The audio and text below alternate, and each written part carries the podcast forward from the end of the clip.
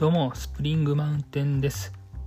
6月25日土曜日、現在、夜の8時20分頃でございます。はい。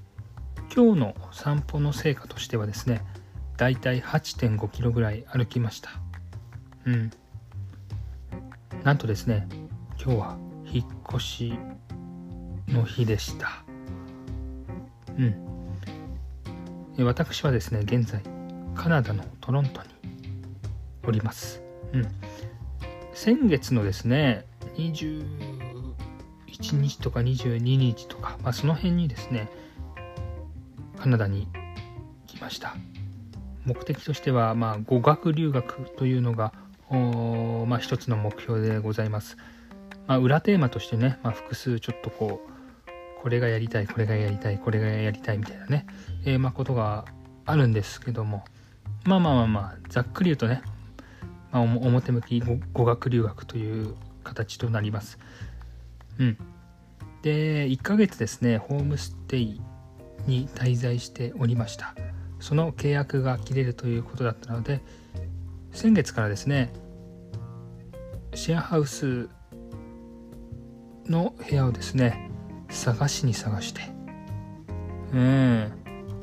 まあここでいいかなみたいな感じで妥協してですね決めた部屋にですね今日引っ越したといったところでございます。うん。まあねバッドルームですよね。うん。何がバッドルームかということですね。ベースメントという部屋にですね僕は滞在することになりました。ベースメントというのはま地下という半地下とかね、まあ、そういうことでございますよね。窓がですねそもそもあんまりない。ほぼない、あ、るにはあるんだけどもまあちっちゃい窓が1個しかないみたいなね、まあ、そんな部屋でございますよ。うん。ちょっとダーティーで、えー、あんまりこう綺麗ではないような部屋に引っ越しましたシェアハウスに。うん。まあなんでここに決めたかというとですね他にちょっと見つからなかったっていうのが正直なところですね。うん、今シェアハウス事情がですね結構こう大変な状況になってるようです。うん、需要需要が結構高まってるのでなかなかこう見つけるのが大変っていううまあ、実情がありましてですね、まあ、僕もそういったこう困難に巻き込まれていたところでございました。まあ、ただね、まあ、結果的にこうやって見つかったので、まあ、プラスに考えて寝れるんだからいいじゃないかというふうな考えでございます。でシェアハウスのオーナーもねあの良い方ですしさっきねこうハウスメイトの2人ぐらいに挨拶したらあのなかなかこういい人ではあったのでまあこれからね馴染めばねいいのかなというふうになこうマインドに今は切り替えています。住めば都という言葉がありますからね。うんまあまあまあまあ問題ないかなと思います。うん問題ないか問題ないかなとも思いつつもですねえ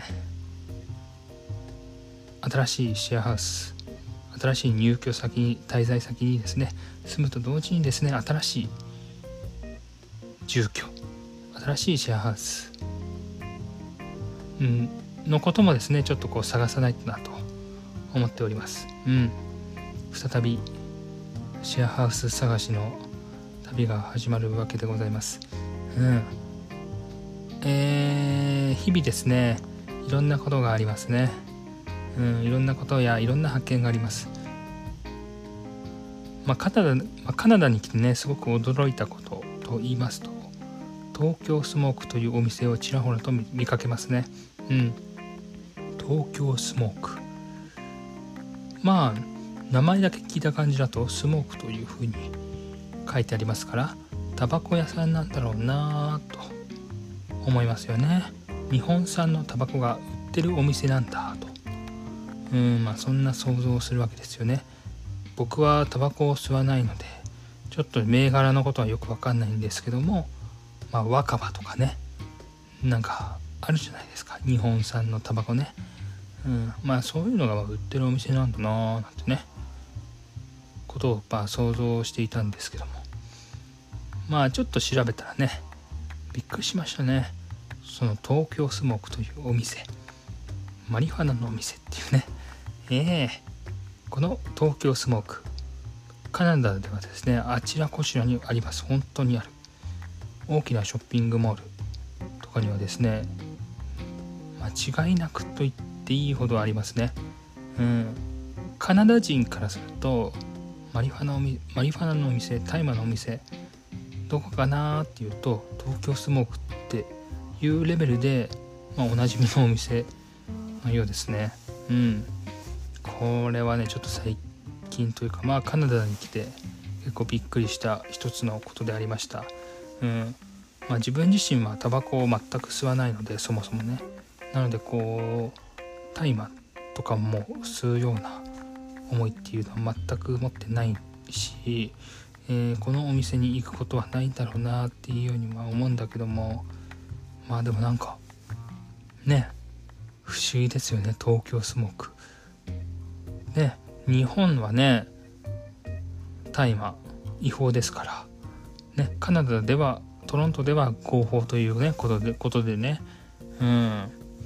なんか文化が全然違うんだけどもおそらくこうメイドイン東京とかいう雰囲気をね全然違うんだけども雰囲気だけ出しとけばみんな来るような集客がね見込まれるみたいなそういうこう目的でおそらくね東京スモークって名付けてるのかなとかね。あそんなことを思うとちょっとこうすごく不思議な感覚だなね。そんなことを思いました。うん。まあいろんなね驚きがありましてね。やっぱりこう日本に住んでいるだけじゃこう見えないようなものがやっぱりカナダに来てみて、えー、感じることたくさんありますし例えばマスクみたいなねこと。日本ではあのー、日本のね人と連絡取るとやっぱりかなりの人たちいまだに外で歩く時マスクしてるそうですね。うん。あの僕もあの日本にいる時は当然マスクずっとずっとしておりました。ね。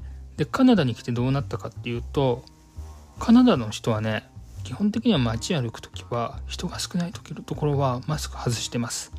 で僕もマスク外しております。うん。日本のね、え、まあ、政府かなんかの人たちもですね外歩く時人少ない時はねマスク外していいよなんてことをね、え、言っていたようなニュースもね見受けられましたからね。うんまあまあそれはいいとして、まあ、僕はそういうふうにしておりますが、えー、公共の場においてですね電車バス、えー、それこそねショッピングモールのお店の中とかねそういったところではですね自分は基本的にマスクしております。でカナダ人とかはどうなの？っていうことなんですけども公共の場ではですねマジでみんなマスクしてますね。うん。これはね割とびっくりしました。なんか日本にいる時はニュースで見る感じだと海外の人ざっくりとねむちゃくちゃざっくりと言うと海外の人はあんまりマスクしてないんじゃないの？なんてねことをね思ってたんですよ。うん。まあねいろんなこうそれこそ文化の違いありますから。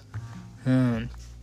まあそういうものなのかなとも思いつつもこれが事実だとしてファクトとしてね僕は捉えていたんですけども実際にカナダに来てみて本当にびっくりしたのがそのまあね街中ではねちょっと外してるけどもみんなね公共の場ではしっかりとこうルールを守ってるみたいなね。